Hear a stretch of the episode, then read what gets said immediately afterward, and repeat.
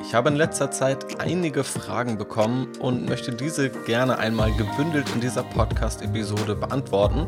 In diesem Sinne ist diese Podcast-Episode also etwas anders als die anderen Episoden, die ja immer zentral ein konkretes Thema im Mittelpunkt hatten. Die Fragen, die ich hier konkret beantworten möchte, beziehen sich einerseits auf die Wirtschaft, andererseits auch auf Aktien und auch speziell auf meine Geldanlage und was ich damit mache. Auch diese Fragen habe ich hier mal bewusst mit reingenommen, um dir sozusagen auch ein bisschen mehr Einblicke zu geben, was bei mir selbst auch hinter den Kulissen sozusagen passiert. Die Fragen beziehen sich einmal auf Deutschland und wie ich Deutschland wirtschaftlich gerade sehe, wie viel Zeitaufwand ich für die Geldanlage investiere und wie viel man generell auch investieren muss, um erfolgreich anlegen zu können. Dann wurde einmal gefragt, wie ich eigentlich mein Wissen erlangt habe und was vielleicht auch der Ausbildungsweg war, der dabei geholfen hat, was die Motivation hinter diesem Podcast ist, meine Meinung zur Lufthansa-Rettung, die Wahrnehmung vom Investieren in Aktien, was da meine Erfahrungswerte aus dem persönlichen Umfeld sind und was die spannenden Aktien sind, die ich gerade beobachte. Ich glaube, das sind einige interessante Themen. Wenn dir so ein Format gefällt, kann ich es gerne in Kürze nochmal wieder machen. Es sind definitiv noch einige Fragen offen. Ich würde sagen, wir starten aber mal mit der ersten Frage. Also diese Frage lautete, wie sehe ich Deutschland aktuell wirtschaftlich? Da muss ich grundlegend erstmal sagen, dass ich eine gewisse Skepsis habe. Die habe ich aber natürlich auch nicht alleine. Das sieht man auch durch unterschiedlichste Indikatoren wiedergespiegelt. Allein auch dann, wenn man sich den deutschen Aktienmarkt anhand des DAX, des MDAX oder auch des SDAX mal anschaut. Und das Bewertungsniveau eines solchen Aktienmarktes ist ja auch immer ein Indikator dafür, welche Erwartungen sind eingepreist. Das heißt, wenn so ein Aktienmarkt gemessen an dem Kurs-Gewinn-Verhältnis teurer bewertet ist, dann spricht es dafür, dass die Erwartungen eher optimistisch sind. Wenn ein Aktienmarkt günstiger bewertet ist, spricht das eher für Pessimismus. Und diesen Pessimismus, den sehen wir tendenziell in Deutschland, weil wir auch viele große Aktienunternehmen und ganze Industrien haben, die relativ günstig bewertet sind. Das kann natürlich aus Anlegersicht eine Chance sein, aber natürlich stecken da auch irgendwo Risiken drin. Also was sehen wir, wenn wir die deutsche Wirtschaft anschauen? Wir sehen einen großen Mittelstand, der auch in vielen Teilen gar nicht börsennotiert ist. Also das müssen wir jetzt aus Anlegersicht sozusagen nochmal getrennt beobachten.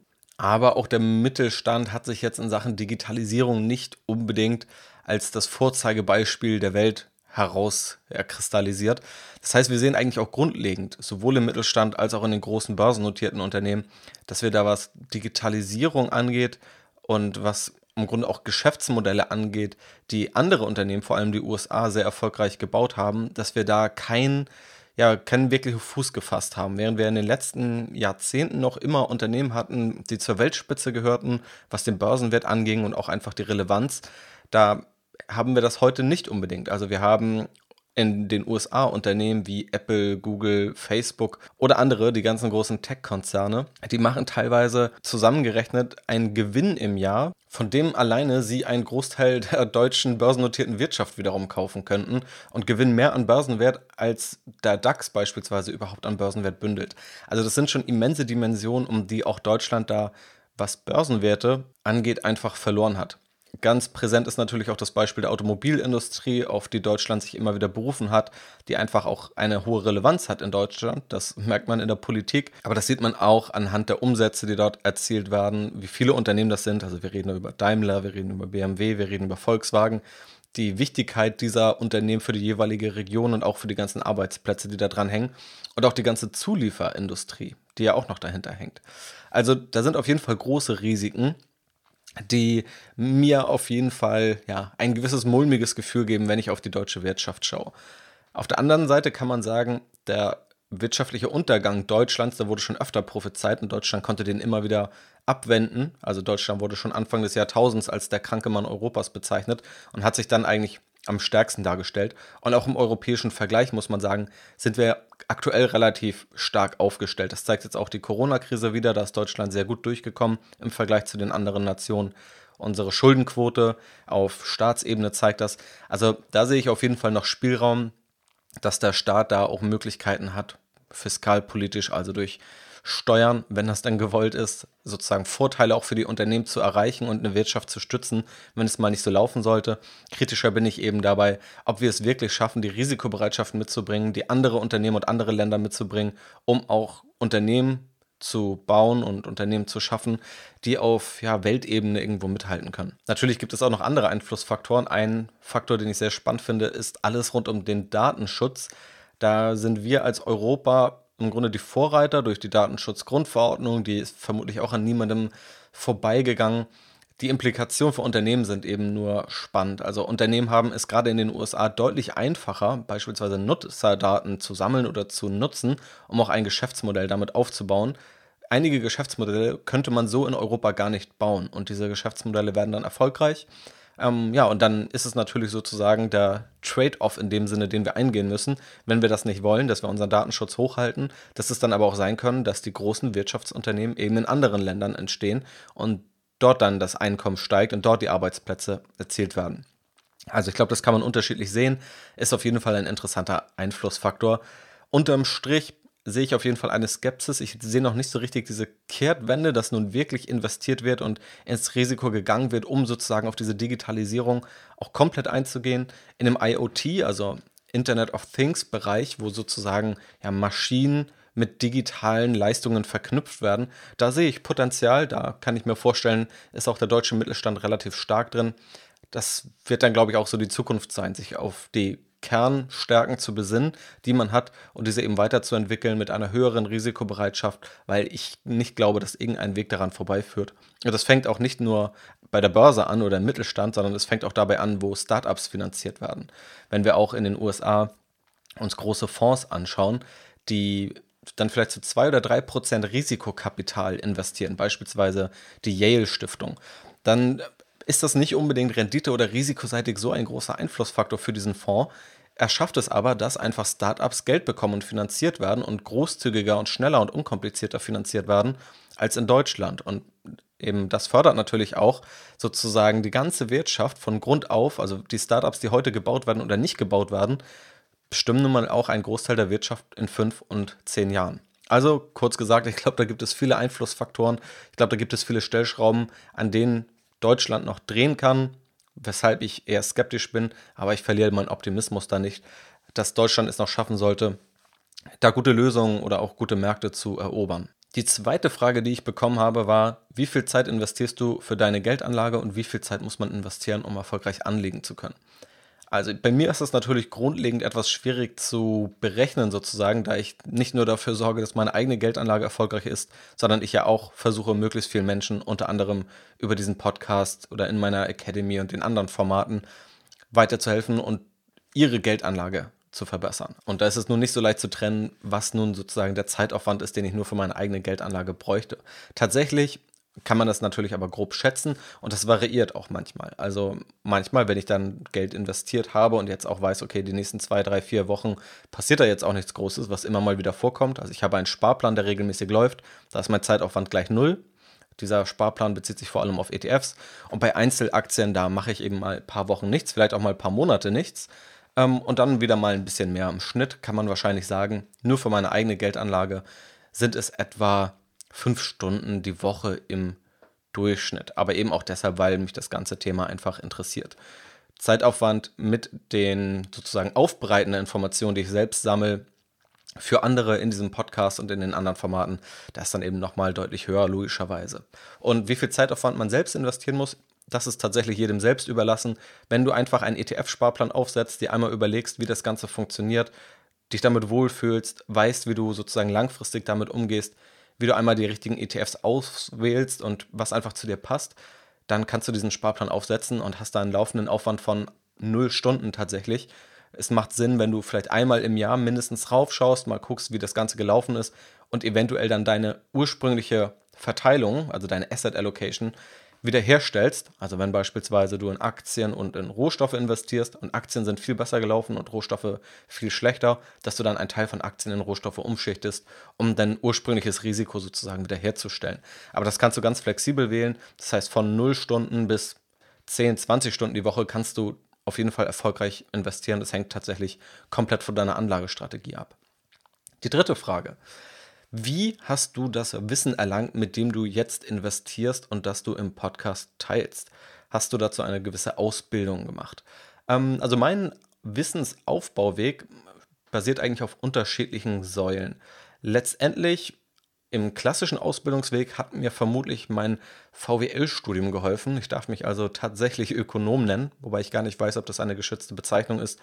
Jedenfalls könnte ich es machen. Habe ich, glaube ich, noch nicht. Vielleicht sollte ich das mal.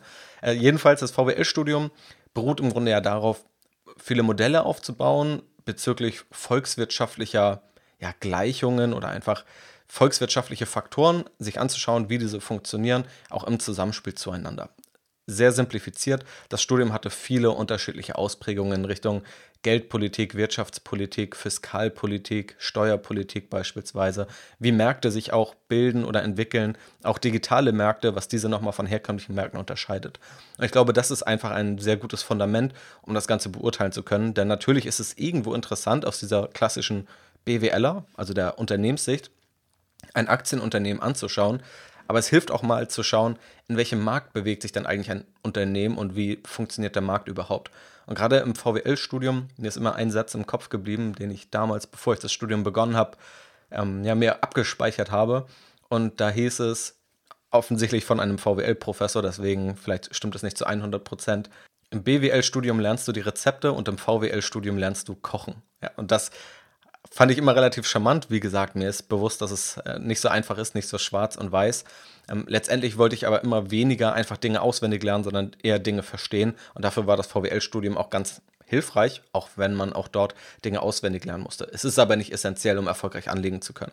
Gerade in diesem Studium hilft es aber, sich die Modelle anzuschauen, die ja manchmal so ein bisschen verpönt sind, weil man dann sagt, das sind theoretische Modelle, die mit der Praxis nichts zu tun haben. Ähm, das würde jetzt zu weit führen. So einfach ist es definitiv nicht. Und viele Volkswirte sind sich auch durchaus bewusst, welche Einschränkungen Modelle haben. Es hilft aber einfach, ein Modell aufzumachen, sich einfach strukturiert anzuschauen, welche Einflussfaktoren gibt es nun und wie wirken diese Einflussfaktoren? Gibt es da irgendwelche Wechselwirkungen? Welche wirken vielleicht auch stärker als andere? Und dann das Ganze mal mit historischen Daten abzugleichen und generell wissenschaftliches Arbeiten hilft. Denn an der Börse, das hat mich auch am Anfang verwundert, ich habe ja auch mir das ganze Wissen von null an aufbauen müssen. Ich hatte jetzt auch niemanden, der mir das gezeigt hat. Und damals war dann 2012, 2011, 2013, so um diese Jahre, da gab es noch nicht die Informationsmöglichkeiten, wie es sie heute gibt, beispielsweise auch durch diesen Podcast. Der hätte mir wahrscheinlich sehr geholfen, aber auch andere Formate. Jedenfalls war ich aber verwundert, weil es gab dort immer einfach Behauptungen. Also ich habe dann irgendwelche Börsenexperten gesehen, die dann irgendwo zitiert wurden, auch dann bei NTV. Und die haben dann immer gesagt, Unternehmen XY hat eine hervorragende Eigenkapitalrendite, deswegen kaufe ich und gehe von steigenden Aktienkursen aus. Und dann hat immer so eine kritische Stimme bei mir eingesetzt und dann habe ich mich immer gefragt, okay, aber wenn das so einfach ist, dann muss es ja Studien dazu geben. Also da muss ja jemand einfach mal berechnet haben, stimmt das denn wirklich, ob das so ist? Gibt es dann auch logische Gründe, dass es so ist? Oder gibt es vielleicht auch Nachteile bei einer höheren Eigenkapitalrendite? Und dann stößt man ganz schnell auf Dinge, die da gar nicht so einfach sind. Beispielsweise einfach den Umstand, dass dann alle das sehen. Also wenn alle Anleger sehen, dass die Eigenkapitalrendite hoch ist, dann wird die Aktie ja auch entsprechend teuer bewertet und auch von anderen Anlegern gekauft. Und dann merkt man, okay, es geht nicht nur um Qualität, sondern es geht auch um Bewertung in unterschiedlichen Ausprägungen. Ähm, und all diese Dinge entstammen, glaube ich, irgendwo diesem Studium. Aber gut, mir ist auch bewusst, dass nicht jeder jetzt einfach ein VWL-Studium machen kann und auch nicht jeder das machen sollte. Was habe ich dann noch genutzt? Einfach Bücher, gerade auch aus dem englischsprachigen Raum. Wie gesagt, damals gab es jetzt noch nicht so viel. Und tatsächlich wissenschaftliche Studien. Da ist mir selbst bewusst, ich habe wahrscheinlich ein, zwei, 300 im Laufe der letzten Jahre irgendwo durchgelesen und einige davon auf jeden Fall auch nur überflogen. Ähm, das macht nicht unbedingt so viel Spaß, aber das sind einfach interessante Erkenntnisse und da wird deutlich objektiver geurteilt und da findet eine viel objektivere Erkenntnisgewinnung statt, als es in den üblichen Börsenmedien der Fall ist. Deswegen habe ich das ganz gerne gemacht und mir da sehr viel Wissen draus gezogen. Heute gibt es ja auch andere Formate, Podcast, es gibt Bücher. Ich habe ja selbst meine Academy gemacht, wo ich sozusagen alle meine Erkenntnisse einfließen lasse oder mein Strategy Invest Update, wo ich dann eher praxisorientiert zeige, wie ich selbst investiere und dir da meine Investmentideen mit auf den Weg geben möchte. Also all solche Formate gibt es eben heute, die gab es früher nicht. Also früher eher Bücher, Studium und wissenschaftliche Studien haben da so den Kern ausgemacht. Dazu passt ganz gut die Frage von Alex, welche Motivation eigentlich hinter diesem Podcast steckt. An sich macht es wahrscheinlich noch mehr Sinn, auf die Motivation zu schauen, die überhaupt hinter diesem ganzen Projekt steckt, sozusagen, also allem, was ich hier mache, weil das ja nicht nur dieser Podcast ist. Der Podcast ist sozusagen eine Säule davon. Und ja, was ist die Motivation dahinter? Letztendlich so ein bisschen das, was ich gerade angerissen habe, dass ich gesehen habe im Studium und durch wissenschaftliche Studien, dass es viele Erkenntnisse gibt, die aber einfach nicht geteilt werden. Also ich würde sie so im deutschsprachigen Raum nicht anschaulich aufbereitet finden. Und das war die Motivation, dass ich dachte, okay, das ist eine Information, die hilft wahrscheinlich den 5 bis 10 Millionen Anlegern, sie hilft vielleicht sogar 80 Millionen Deutschen theoretisch weiter, weil jeder irgendwo mit der Geldanlage im Laufe seines Lebens, fast jeder, in Berührung kommt. Und das sind Informationen, die sind sehr fundiert, sie sind objektiv, sie werden aber nicht leicht anschaulich und leicht verständlich weitergegeben. Ja, das heißt, es fühlte sich an wie ein Wissen, das vielleicht ein paar elitäre Investmentbanker haben, aber kein Wissen, was die Bevölkerung besitzt, was aber dieser Bevölkerung sehr viel weiterhelfen würde. Ich habe es auch in meinem persönlichen Umfeld gesehen, das war eher davon geprägt, dass dann irgendwie Geld gespart wurde, aber dass immer eine gewisse ja, Ungewissheit bestand, wo das Geld eigentlich investiert werden soll. Es bestand auch immer eine gewisse Skepsis, es wurde sich immer komplett auf andere Meinungen verlassen und ja, wenn man einem vertrauen konnte, nur einem großen Bankennamen. Und dann hat man später gesehen, die Ergebnisse waren eigentlich relativ schlecht, aber man hat auch nicht so richtig die Möglichkeit gesehen, wie das besser geht. Und ja, ich habe mir da einfach gesagt, gut, ich habe jetzt dieses Wissen irgendwo oder ich sehe, wo ich dieses Wissen bekomme. Ich sehe, da gibt es einfach fundierte Wege, Geld erfolgreich anzulegen. Und das muss eigentlich Menschen zugänglich gemacht werden. Und dann habe ich es halt einfach mal gemacht, einfach mal probiert. Angefangen mit den ersten Blogbeiträgen. Ich glaube, der erste ist sogar Dezember 2013 online gegangen.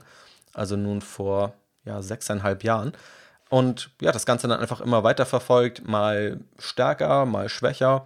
Und aktuell hat sich da eben einiges draus ergeben. Neben dem Blog dann ein Newsletter, diesen Podcast, die Academy, das Strategy Invest Update und einfach viele Säulen, um immer noch sozusagen dieses grundlegende Ziel zu erreichen, mehr Menschen helfen, ihr Geld erfolgreich anzulegen, das Ganze leichter verständlich zu machen und das Ganze auch möglichst fundiert zu machen ohne sozusagen das, was vielleicht andere Börsengurus machen, die dir dann sagen, dass du in drei Monaten 50% Rendite erreichst, wenn du Börsenbrief XY folgst. Ja, also einfach sozusagen Motivation zu steigern, aber immer auf einem fundierten Fundament. Okay, nächste Frage, diesmal sehr aktienorientiert und sehr aktuell. Was ist dann eigentlich meine Meinung zur Lufthansa-Rettung? Die Lufthansa ist ja jetzt bekanntlich in ziemliche Schwierigkeiten geraten im Zuge der Corona-Pandemie generell die Tourismusbranche war davon ja mit am härtesten, vermutlich sogar am härtesten betroffen.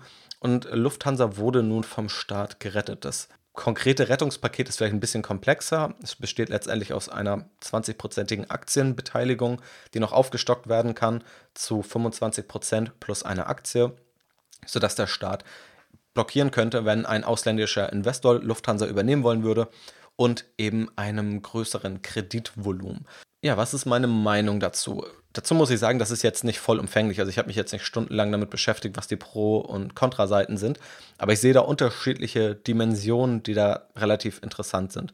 Zum einen ja einfach die wirtschaftliche Dimension. Also vielleicht auch die Grundsatzfrage, lässt man Unternehmen pleite gehen oder nicht? In der freien Marktwirtschaft würden wir sagen, Unternehmen, die pleite gehen, die haben Dinge falsch gemacht und die müssen auch irgendwo die Ressourcen wieder freigeben, das gebundene Kapital, die Mitarbeiter, um damit einem anderen Unternehmen oder anderen Unternehmern die Chance zu geben, das Ganze besser zu machen und Insolvenzen bereinigen sozusagen den Markt. Und es gehört zu einer gesunden Wirtschaft dazu, wenn eben schlechte Unternehmen ausscheiden, die nicht gut mit ihrem Kapital und allem, was in einem Unternehmen steckt, umgehen und sich neue bilden. Nun haben wir natürlich eine Sondersituation dadurch, dass man sagen kann, das, was jetzt passiert ist, ist nicht unbedingt allein das Verschulden von den Unternehmen selbst. Da kann man jetzt immer drüber streiten, ob die Unternehmen vielleicht vorher mehr Geld hätten zurücklegen sollen, ob die sich auf so eine Krise hätten vorbereiten sollen. Ich glaube aber realistischerweise, dass diese Pandemie eintritt, das hat niemand auf dem Schirm gehabt und das kann man auch schwierig zum Vorwurf machen.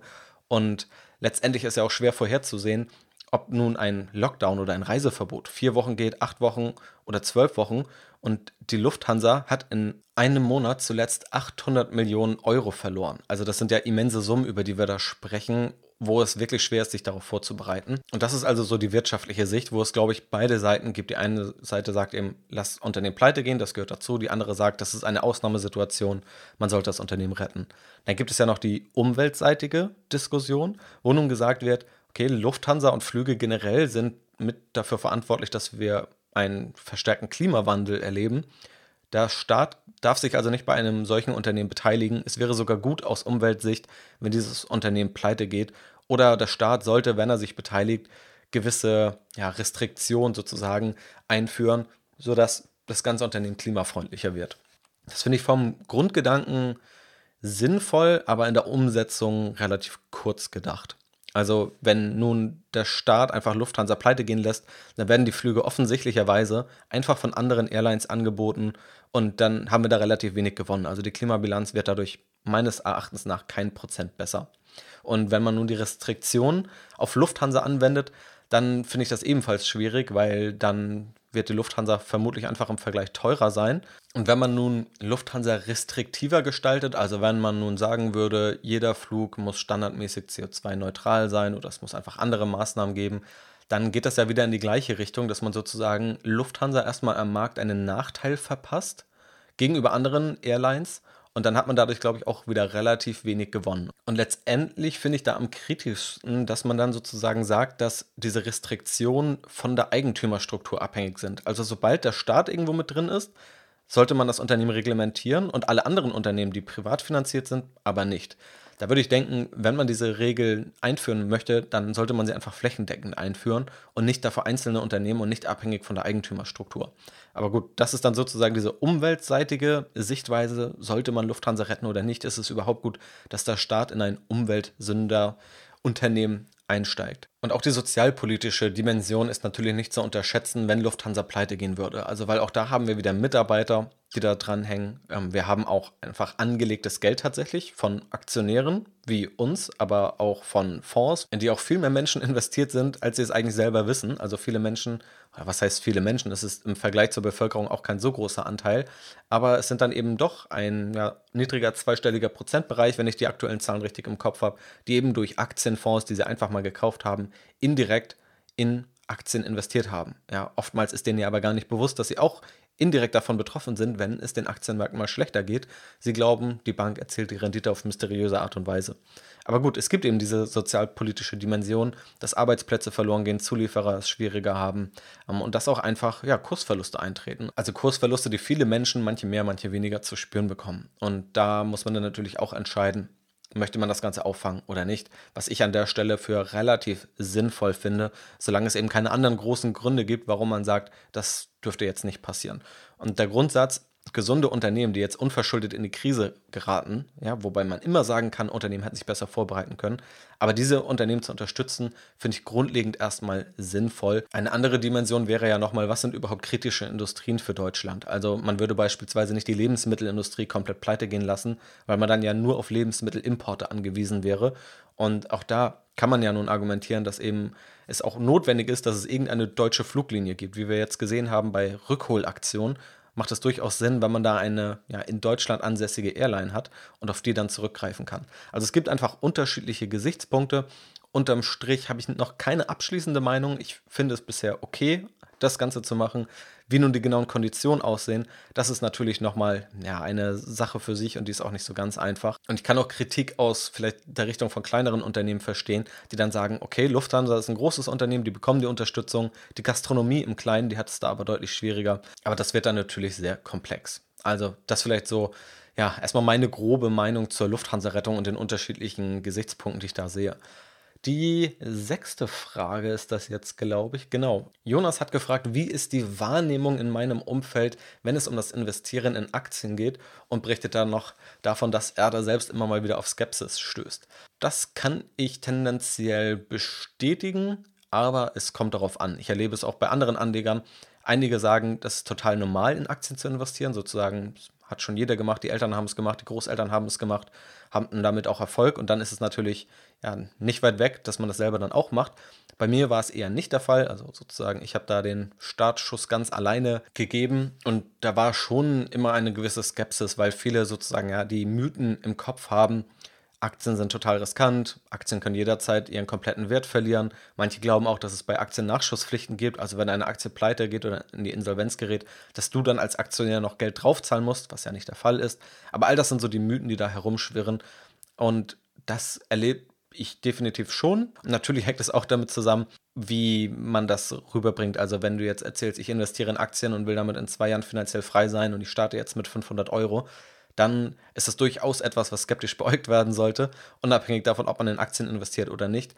Oder ob man eben sagt, man nutzt Aktien, man investiert breit gestreut, ähm, ja, man informiert sich da, man macht das Ganze langfristig angelegt und kann das sozusagen auch mit inhaltlichen Argumenten hinterfüttern, dann erlebe ich eigentlich eher eine Zustimmung und auch ein Interesse. Das erlebe ich generell immer noch oft, dass es viel Interesse an Aktien gibt, dass viele sich wünschen würden, sich damit auszukennen, aber es nicht machen, vielleicht auch einfach nicht den Informationszugang finden.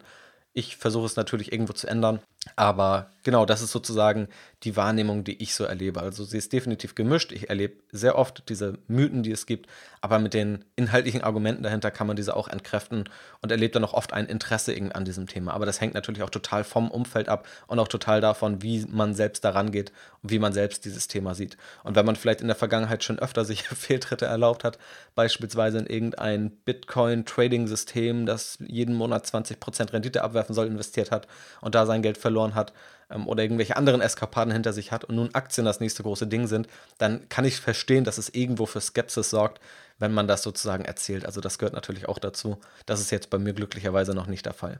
Und die letzte Frage, welche spannenden Aktien ich aktuell beobachte. Und da gibt es auf jeden Fall einige. Viele dokumentiere ich ja im Strategy Invest Update, analysiere die da auch intensiver. Interessant sind auf jeden Fall die großen Tech-Unternehmen. Gerade jetzt zuletzt habe ich den ganzen Gaming-Markt mal etwas unter die Lupe genommen. Also sozusagen geschaut, was steckt eigentlich dahinter? Ich folge auch vielen Experten, ehemaligen Gründern und Unternehmern aus dem generellen, also generell aus der Wirtschaft, aber auch aus diesem Technologiebereich. Und da habe ich auch immer wieder gemerkt, dass sozusagen dieser Gaming-Markt immer wieder erwähnt wird und habe mir das Ganze mal angeschaut, habe mir da unterschiedliche Analysen zu durchgelesen das selber unter die Lupe genommen.